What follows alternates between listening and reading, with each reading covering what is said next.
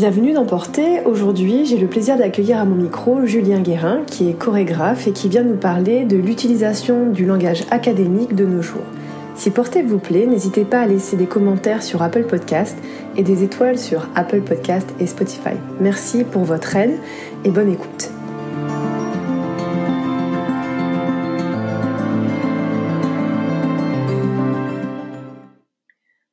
Bonjour euh, Julien Guérin, merci d'avoir accepté de répondre à mes questions aujourd'hui. Est-ce que dans un premier temps, vous pourriez vous présenter? Bonjour Charlotte. Alors je me présente, euh, donc euh, j'ai un parcours de danseur-interprète et ensuite de chorégraphe, enseignant, maître de ballet. J'ai été formé au Conservatoire de La Rochelle, puis au Conservatoire national supérieur de musique et de danse de Paris. J'ai obtenu mon diplôme d'État au Centre national de la danse. J'ai ensuite dansé tout d'abord aux États-Unis à l'Atlantic Southeast Ballet, à l'English National Ballet, au Scottish Ballet, à l'Opéra National de Bordeaux et ensuite au Ballet de Monte-Carlo pour de nombreuses années. Je suis un ancien alumni du New York Choreography Institute du New York City Ballet en 2014. Euh, j'ai été lauréat du concours jeune chorégraphe de l'édition 2018 ayant lieu à l'Opéra national de Bordeaux avec le CCN Malandin Ballet Biarritz et le ballet de l'Opéra du Rhin. Voilà. Donc euh, actuellement, vous êtes chorégraphe. Exactement. Je suis chorégraphe itinérant. Itinérant. C'est pour ça qu'on a eu un peu de mal à trouver un, moment pour se trouver parce que vous, vous allez bientôt partir. Votre actualité du moment, c'est euh, quel pays? Je pars pour les États-Unis, pour la Caroline du Nord, et je vais chorégraphier La jeune fille et la mort avec le Carolina Ballet. D'accord. Et avant, vous étiez en Asie, me semble, c'est ça? Oui, j'étais en Chine avec. Euh, j'ai donné des masterclass à Guangzhou Ballet et à Suzhou Ballet, et j'étais membre du jury du Prix d'Europe, et euh, j'étais également avec la directrice du ballet de l'Opéra de Metz pour euh, établir un échange avec la compagnie en Chine. Donc aujourd'hui, la, la, thématique du podcast, c'est comment on utilise le langage classique académique de nos jours, parce que vous, dans votre façon de travailler, c'est les pas que vous utilisez. En fait, euh, comment vous pourriez définir votre style? Ben, Mon style, tout d'abord, il s'adresse à des danseurs euh, ben, qui ont une, une formation, on va dire, solide en danse classique, en danse dite académique. Et puis ensuite euh, vient ben, mon esprit créatif sur, ben, sur le langage au niveau du haut du corps et des bras, avec avec des intentions surtout, et puis de trouver euh, à travers cette technique un langage et pouvoir euh, sortir une émotion à travers le haut du corps, les bras, et puis bah, trouver une organicité à travers cette danse classique. Voilà, c'est vraiment, moi j'insiste je, sur le terme organique.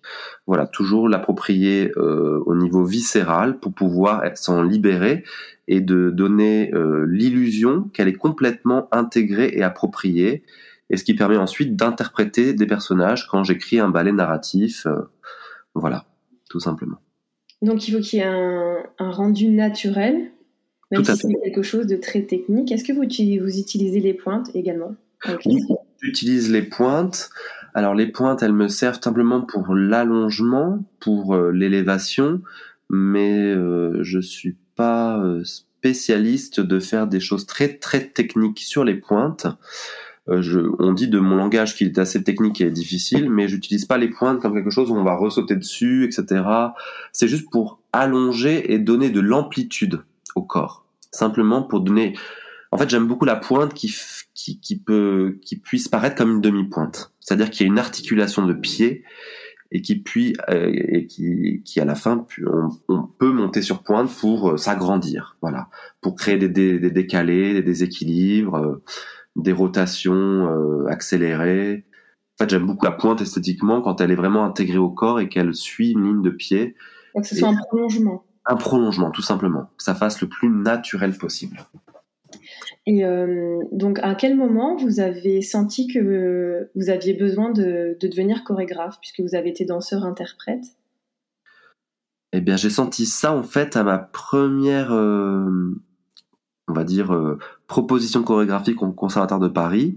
J'avais Christine Gérard, professeure d'atelier à, à, cette époque, Et effectivement, j'ai eu euh, l'envie et j'ai réalisé le défi de, de réunir les troisième année et quatrième année euh, en option danse classique, qui correspond aujourd'hui au DNSP2, DNSP3. Et j'ai réalisé ma première chorégraphie, concert, euh, suite de danse en concerto, dans le cadre des portes ouvertes. et ça, c'était en, je crois, en 1999. Et c'est là que j'ai eu, en fait, pris goût au fait de partager mon envie d'écriture et de danse avec euh, avec le groupe dans dans, dans un esprit collectif voilà tout simplement. C'est dès ce moment-là que j'avais envie déjà euh, enfin je me suis prêté à ce jeu-là. Avec Christine Gérard j'ai pu réaliser euh, des recherches sur des thèmes elle est basée sur la technique Alvin Nicolaïs sur l'improvisation atelier.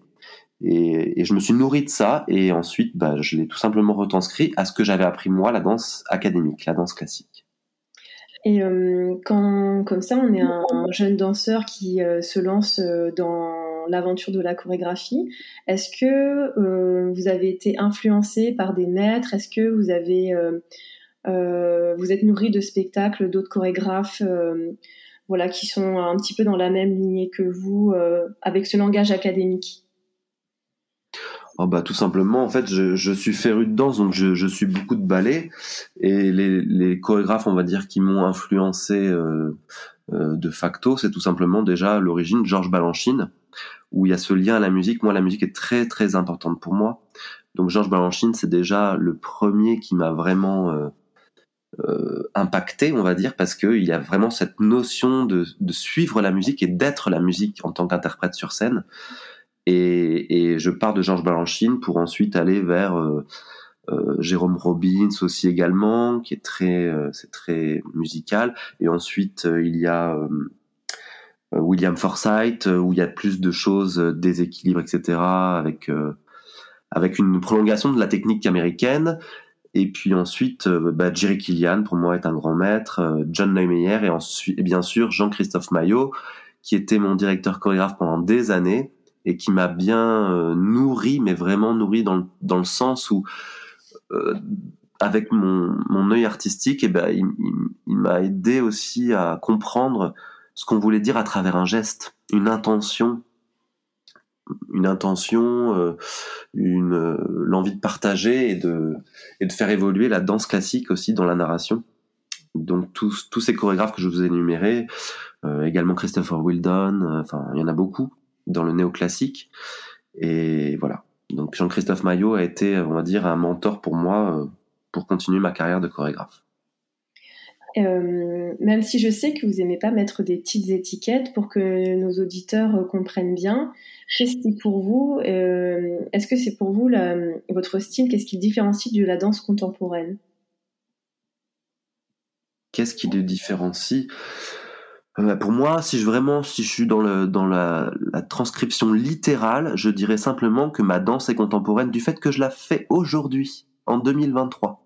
Pouvoir mettre une paire de pointes ou non, et de pouvoir euh, intégrer un dégagé en dehors ou parallèle, ou euh, d'être dans une cinquième position, ou de passer dans le sol, tout fait que de toute façon tout ce que je crée est aujourd'hui. Donc de facto, il est contemporain voilà, je trouve que je pense que c'est très franco-français de vouloir euh, catégoriser tous les styles dans des cases et je me reconnais plus dans le, la vision anglo-saxonne qui est en fait de simplement dire on parle de danse. Voilà la danse.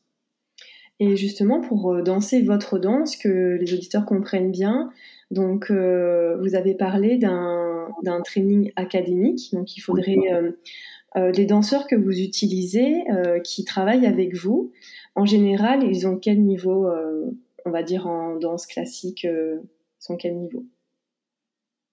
Bah écoutez, j'interviens ah, sur différents endroits. Euh, ça, ça, soit dans le milieu professionnel, bah, ils, ont un, un niveau professionnel. Je rencontre de très beaux danseurs. Euh, bah, si je dois vous parler de mon parcours, j'ai chorégraphié au ballet de Monte Carlo puisque j'y suis issu, mais j'ai chorégraphié également euh, au ballet de l'Opéra de Nice, euh, au Czech National Ballet, donc à Prague. Euh, je vous dire d'autres, au ballet de l'Opéra d'Avignon. Euh, j'ai fait un solo avec une danseuse des grands ballets canadiens. Enfin, je, dans le milieu professionnel, je retrouve des gens avec, très aiguisés, très pointus, qui ont un très bon niveau de danse classique. Et puis à côté de ça, je chorégraphie aussi pour des écoles professionnelles ou non. Donc là, ce sont un niveau différent parce que c'est des des jeunes danseurs, c'est des jeunes en apprentissage. Et là, je trouve des niveaux bien sûr hétérogènes avec euh, des aspérités encore, enfin des choses à définir euh, en évolution. Voilà. J'ai eu, eu également l'occasion de chorégraphier pour le Conservatoire supérieur de Paris euh, pendant le Covid.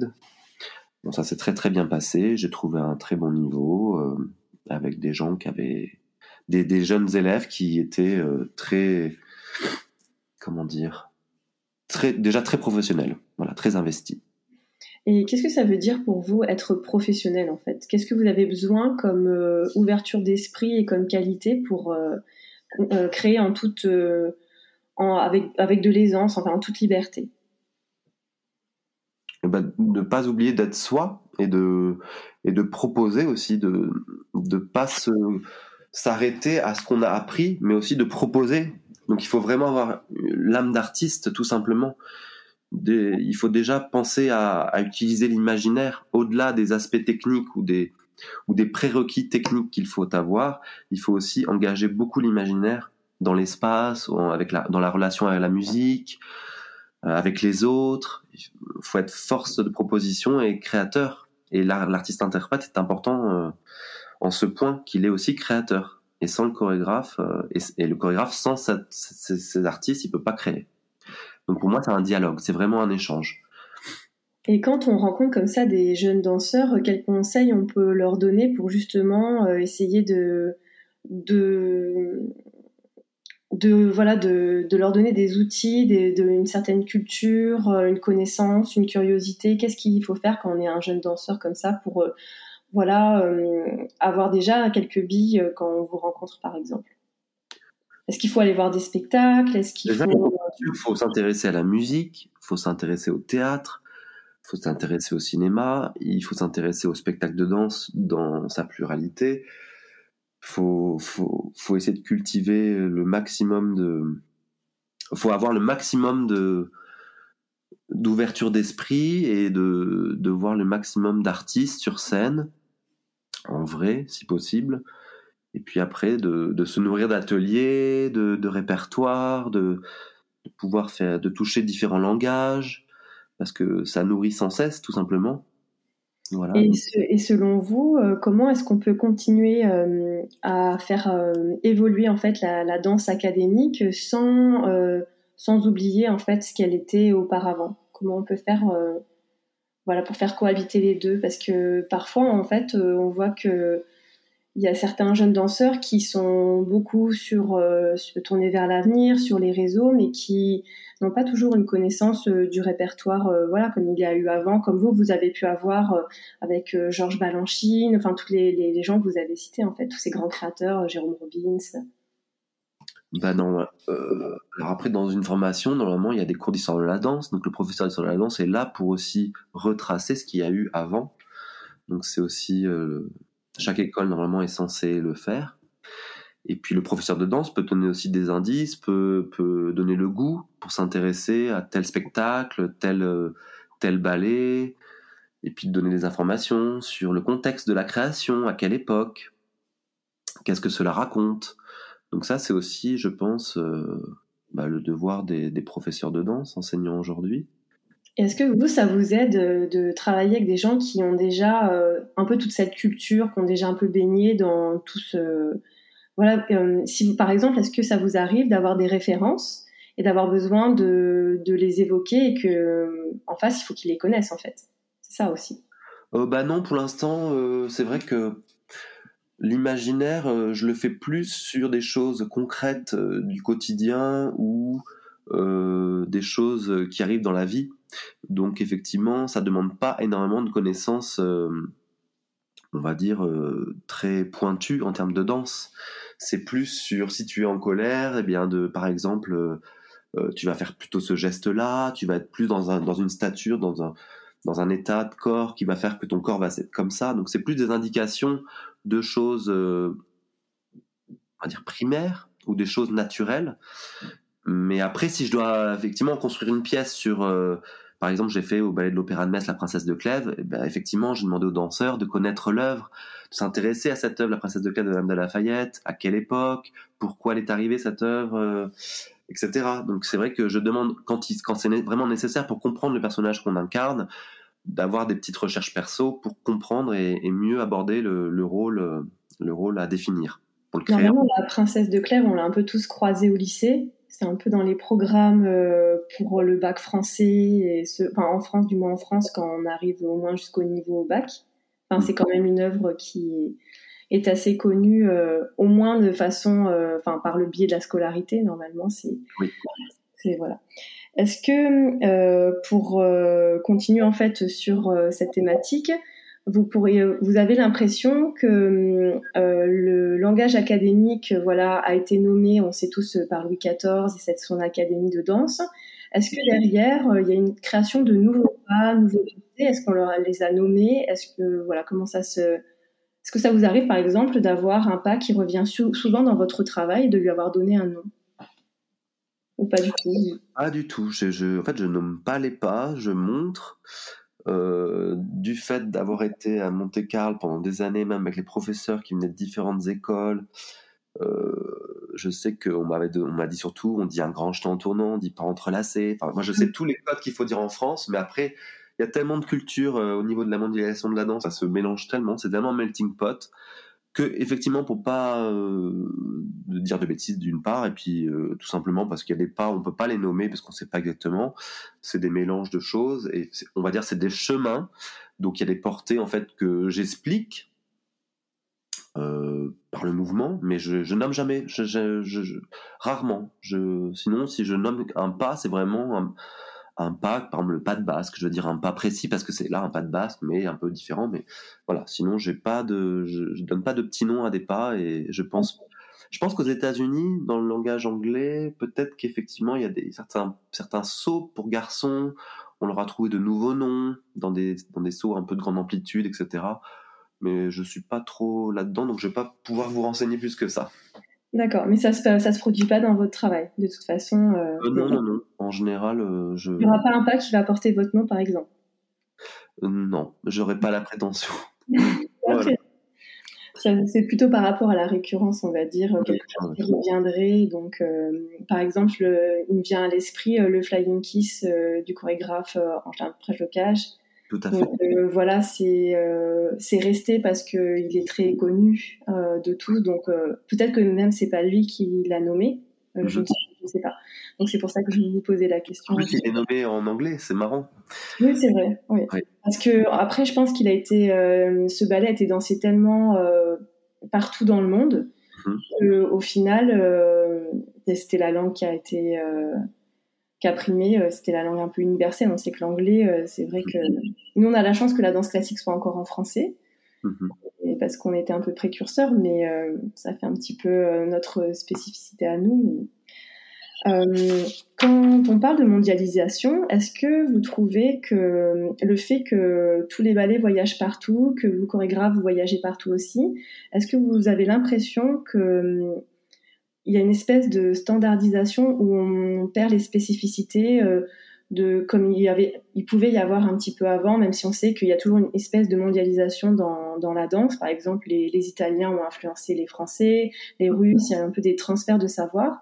Est-ce que vous avez l'impression que voilà cet effet de mondialisation ça ça a plané tout sur le même euh, le même plan et qu'il y a, il y, a, il y a plus de, de diversité de Euh.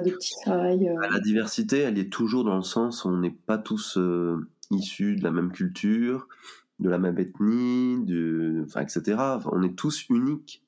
Donc, euh, en soi, je veux dire que c'est, moi, je trouve ça positif de pouvoir avoir, par exemple, bah, je vais prendre la pièce de Roméo et Juliette de Jean-Christophe Maillot, danser à Seattle ou danser à Dortmund ou je sais, dans n'importe quelle ville dans le tas du monde. C'est-à-dire que ou euh, la Dame camélia de John Lemire qui dansait aussi bien à Tokyo que euh, je sais pas euh, à Obolshoï à, Moscou.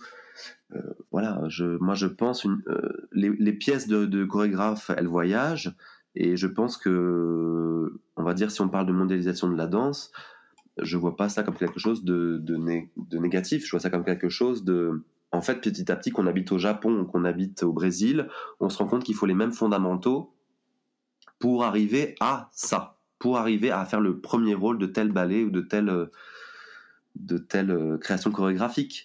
Donc je pense qu'en fait, pour moi, c'est les spécificités sont intéressantes, mais mais cela n'empêche pas qu'à la fin, il faut, si on est casté sur euh, euh, tel ballet euh, ou tel ballet, ben effectivement, il faut bien avoir avoir compris et emmagasiné toutes sortes de, de techniques. Voilà, par exemple, si je parle du travail français, il y a un très beau délié de bas de jambe, on travaille beaucoup sur le bas de jambe, euh, les bras ont une spécificité, ils sont très devant, etc., avec des, des coudes bien arrondis. Les bras des Russes sont très beaux, ils sont dans l'amplitude, ils vont derrière, dans le dos, avec des grands croisés, des épaulés écartés, etc. Euh, moi, j'aime beaucoup les, Russes dans leurs bras, dans l'école Vaganova, les bras des Russes. Euh, mais l'école, petit à petit, je pense que tout se rejoint parce que, enfin, on sait en tout cas euh, reconnaître un danseur de qualité. En tout cas, pour ma part. Après, je pense que c'est aussi subjectif tout ça parce que ce que moi j'aimerais comme danseur, un autre chorégraphe ou une autre personne n'appréciera pas forcément. C'est tout, tout cela est assez subjectif finalement. Et quand on parle de danseurs, est-ce que vous avez, est-ce que vous trouvez que le, le physique des danseurs a évolué par rapport à justement tout ce qu'on leur demande aujourd'hui? Bah, Le physique des danseurs a évolué déjà, oui, euh, oui. Euh, bah, les standards si on peut parler encore de standards, ils ont évolué euh, à une époque. On cherchait des gens de plus en plus longilignes pour la danse classique. Aujourd'hui, il y a un peu aussi un retour sur finalement les gens tels qu'ils sont, parce qu'il faut accepter son corps, et que je pense que dans les pays anglo-saxons, peut-être, on accepte plus des corps assez différents. Euh, et je trouve ça assez bien qu'il y ait des différences, que tout le monde soit pas pareil on euh, on cherche tous un idéal en termes de corps euh, sur la danse classique, etc. Mais finalement, il y a différents corps et différentes beautés. Et je pense que moi, je suis assez d'accord sur d'être assez éclectique en termes de, de goût esthétique pour le corps, le corps dans la danse classique. Après, effectivement, il y a eu l'époque où euh, Sylvie Guilhem, les levées de jambes, les longues jambes, les pieds, euh, la souplesse, l'en dehors, etc. Les corps extrêmes. Mais ce qui n'empêche euh, que des corps moins malléables pour la danse ont tout été aussi performants et beaux et, et artistes. Et donc, il y a une évolution sans évolution. C'est-à-dire que en tout cas, les réseaux sociaux nous donnent une illusion qu'il faut être absolument ça. Des gens pensent que si on est très très souple, c'est super. Si on fait 10 pirouettes, c'est super. Mais la danse, ce n'est pas ça. La danse, c'est quand même euh, véhiculer une émotion à travers un mouvement. Donc, je pense que avant tout, c'est de se sentir beau et de paraître beau. Donc, tout ça, c'est subjectif. Oui, j'avais fait un podcast sur la danse inclusive, donc euh, la danse avec des personnes euh, voilà différentes de nous, mhm. et ça avait été bien enfin mis en évidence par mes deux invités qui avaient parlé de, de ces personnes qui dansaient avec les yeux parce qu'ils pouvaient bouger que ça. Et en fait, j'avais trouvé ça très poétique parce qu'au fond, c'est l'essence même euh, de la danse. C'est dégager quelque chose avec euh, les moyens qu'on a. Au final, on peut toujours danser. Oui, tout à fait. C'est un peu extrême, mais c'est ce qui était ressorti. En fait. C'est vrai que la danse, c'est la vie. Donc effectivement, n'importe quel euh, mouvement, à partir du moment où il y a une intention derrière, ça crée quelque chose. Donc ça crée une magie ou une poésie des fois juste avec une main, bouger une main et de sentir l'autre personne. Pour moi, la danse c'est le partage. Donc c'est vrai que j'aime beaucoup chorégraphier des pas de deux. pour moi, la danse c'est le partage, quoi, tout simplement. Donc effectivement, euh, partager, communiquer. Euh, et après, euh, oui, la danse classique, elle, est un peu taxée de de, de choses exigeantes, esthétiques, etc. Mais oui, parce que parce que la beauté fait rêver quelque part. Donc c'est, je comprends effectivement aussi cette, nécessité de, de, d'esthétisme parce que ça fait rêver, voilà. Donc, euh, mais d'autres choses aussi font rêver d'une autre manière. Donc c'est, et je, moi dans mon travail chorégraphique, c'est ce que j'essaie de, j'essaie de faire un melting pot de ça, c'est-à-dire de essayer d'allier les, un peu tous les, aspects de la danse, c'est-à-dire cet aspect un peu euh, euh, que le spectateur vient aussi chercher, que ça soit quelque chose de spectaculaire en somme un petit peu, quelque chose qu'il ne voit pas tous les jours, mais en même temps quelque chose qui lui parle de lui-même en fait, parce que quelque chose d'universel en fait. C'est un peu comme si euh, vous disiez mieux que lui ce qu'il ressent tous les jours, peut-être. Mm-hmm. Tout à fait.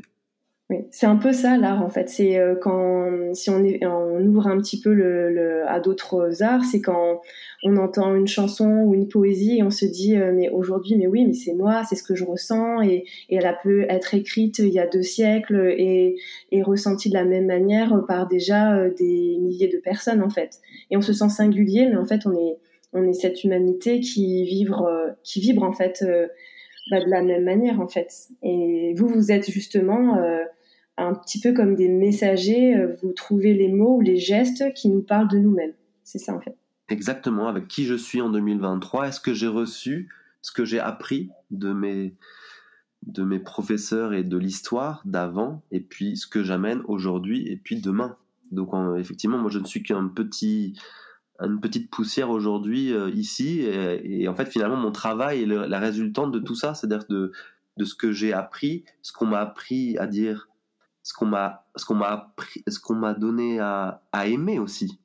Il faut apprendre à écouter aussi. Il faut être nourri. Il faut que quelqu'un à un moment donné nous dise euh, et regarde, tourne la tête de ce côté-là parce qu'il y a quelque chose à voir. Parce que des fois, on peut passer à côté de certaines belles choses parce qu'on on peut pas tout connaître, on peut pas tout voir. Et mm. des fois, il y a des passeurs, c'est-à-dire qu'il y a voilà un chorégraphe qui a fait quelque chose ou un professeur qui nous a mis un livre entre les mains.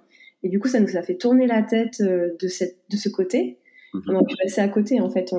C'est aussi euh, un peu de la curiosité, de la chance aussi. Euh. Il faut vraiment qu'il y ait beaucoup, beaucoup de monde, en fait, qui essaie de, de donner ça à, tout le monde, en fait, euh, parce qu'on n'est pas tous égaux aussi par rapport. on n'a pas tous la chance, en fait. par exemple, moi, je sais que je vis en province. j'ai pas l'offre culturelle que je pourrais avoir à Paris, par exemple. Tout à fait. effectivement, ça, c'est une la culture dans le territoire, c'est très très important. C'est vraiment très important. Ça, il faut le préserver, il faut le développer, il faut, maintenir ça, parce que tout le monde n'a pas la chance euh, d'être à Paris, comme vous dites. Oui, c'est vrai, parce que nous, on voit, euh, nous, on voit euh, les ballets, enfin les, les compagnies de ballets qui ont disparu au fur et à mesure. Mhm. C'est très centralisé à Paris. Bon, les expos, ça, ça tourne un petit peu. Il peut y avoir des itinérances, des prêts d'œuvres mais au final, en fait, si on veut vraiment euh, euh, pouvoir voir plein de choses, on sait qu'il faut monter à Paris, en fait. On sait qu'il y a, là, il y a, y a de quoi faire, en fait. Et des fois, c'est, c'est un peu frustrant de se dire, par exemple, euh, là où j'habite, l'Opéra de Paris descend une fois par an. Et c'est déjà bien, mais en même temps, c'est pas beaucoup. Ouais, c'est déjà, bien. Mais c'est pas énorme non plus. Une fois par an, on aimerait, euh, du coup, ça donne envie de voir plus. Et puis, si on a loupé un petit peu ben, la fenêtre de tir, euh, il faut attendre l'année prochaine. Oui. Effectivement, c'est pas simple. après, dans, sur le territoire, il y, a, quand même euh, différentes compagnies de ballets qui, qui existent. Ben, je pense à Nice, Avignon, Toulouse, Bordeaux, Mulhouse, Metz, Lyon. Il faut les préserver parce qu'on a l'impression que la tendance c'est un petit peu à petit à petit on ferme ces lieux. Enfin, il y en a moins qu'avant. Avant, il y a Marseille, il y avait un ballet, il y avait un ballet un petit peu dans tout. Il y avait Limoges, il y avait, euh, enfin, il y en avait un peu partout au final. Il y a de ça 50 ans, euh, il y avait beaucoup plus de d'endroits où on pouvait voir et où les, professionnels aussi pouvaient euh, ben, exercer. C'est-à-dire que quand on est danseur en France, les c'est difficile parfois de trouver du travail parce qu'il y a de moins en moins d'endroits où on peut euh, faire son métier. Oui. Et, d'autant plus pour les danseurs qui, qui, souhaiteraient avoir une carrière classique, puisqu'il y a de moins en moins de postes euh, finalement pour, euh, pour danser dans, dans ce langage, c'est-à-dire du ballet de répertoire ou du ballet néoclassique, avec au moins cette technique, cette technique existante. Et pour conclure ce podcast, euh, quel, euh, quel conseil vous donneriez voilà, à des, des jeunes qui se destinent euh, voilà, à faire ce métier, qui ont envie de se lancer? Et, voilà, ils sont, on est en 2023 et on est en France. Vous leur donneriez quoi comme conseil bah, pour qu'ils puissent arriver un petit peu à atteindre cet objectif?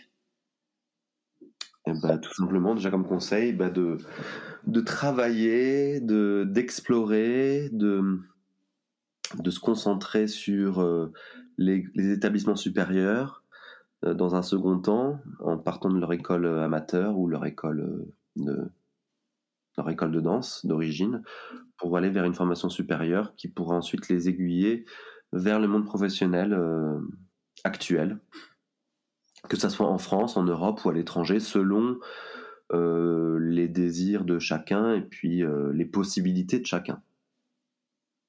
Voilà, c'est les conseils que je pourrais euh, bah, donner tout simplement, puisque c'est vrai qu'il faut forcément, à mon avis, voyager si on n'habite pas à Paris.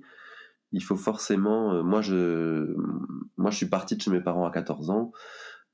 J'ai fait ce, bah, ce choix pour pour pouvoir vivre de la danse et en, faire un métier.